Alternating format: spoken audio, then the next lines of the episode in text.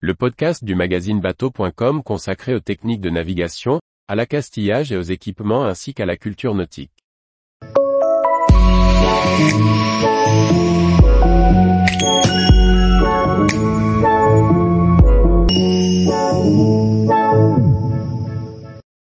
Panne de manette de commande moteur, comment garder le contrôle de son bateau?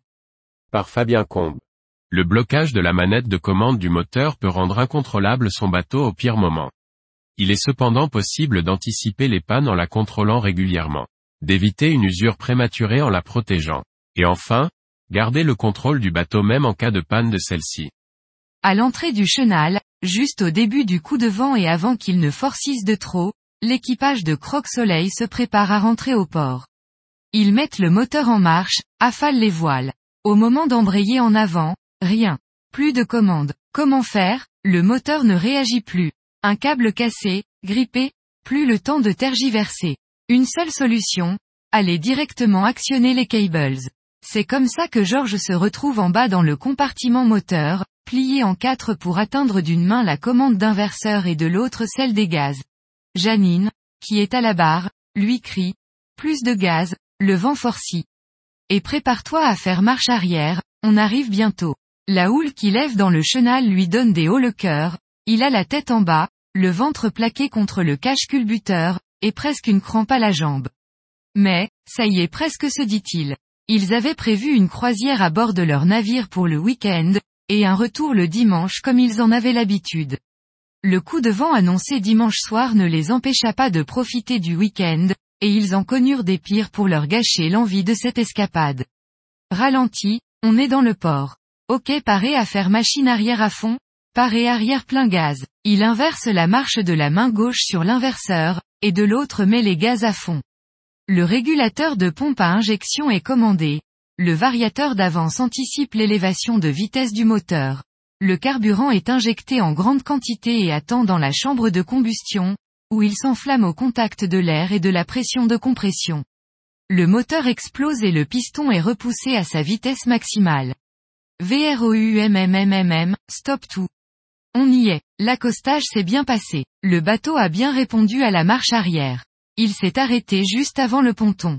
La dysfonctionnement de la manette de commande est une panne beaucoup trop répandue. Pour contrôler son bon fonctionnement avant un départ, il est important de l'actionner dans toutes les positions possibles et de s'assurer qu'il n'y ait pas de point dur. Un contrôle plus approfondi peut aussi être réalisé occasionnellement. Il faut alors démonter le carter de protection, s'il y en a pour avoir accès au mécanisme de commande. Vérifiez alors que les contre-écrous de réglage des câbles sont bien serrés, et que les goupilles de verrouillage sont en bon état. Les mécanismes de commande doivent être suffisamment graissés pour qu'ils fonctionnent correctement lors des manœuvres. Le bouton de débrayage est aussi souvent source de panne de manette. Il faut l'actionner régulièrement, et s'il commence à coincer sur une position ou l'autre, il faut intervenir. Graisser les mécanismes ne suffit pas toujours à résoudre cette panne, suivant les types de manettes. Il faudra alors la remplacer. Pour les câbles, s'ils montrent des risques de faiblesse, parce que la gaine de protection a frotté sur le moteur et commence à être corrodée, il faut les remplacer. Bien protéger la commande est extrêmement important. En effet, celles-ci sont souvent dans des coffres où il y a de la poussière. Cette poussière vient se coller à la graisse, et finit par gripper davantage les câbles et les mécanismes, plutôt que de leur faciliter le travail. On range également tout un tas d'objets dans ces coffres. Parbattage, amarres, encre de secours. Des objets qui, au rythme des vagues, peuvent abîmer la commande ou se coincer dans le mécanisme. S'il n'y en a pas, l'installation d'un carter de protection bien adapté est donc fortement recommandée. En cas de panne de la commande, il est cependant possible de garder le contrôle de son bateau. Cette manœuvre peut, par exemple, être réalisée à deux pour rentrer au port. Il faudra pour cela qu'une personne ait accès à la machine, et puisse actionner les commandes directement sur le moteur et l'inverseur. Cela court-circuitera la manette qui est en panne. Pour accélérer manuellement le moteur, il faut débrancher le câble sur la pompe à injection et l'actionner. De cette manière on peut gérer le régime moteur.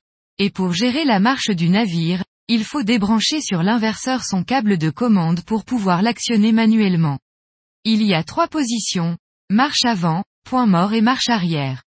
Entretenir son système de commande moteur et savoir le gérer manuellement pourra sauver des nombreuses situations potentiellement catastrophiques en navigation.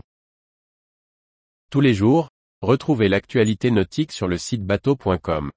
Et n'oubliez pas de laisser 5 étoiles sur votre logiciel de podcast.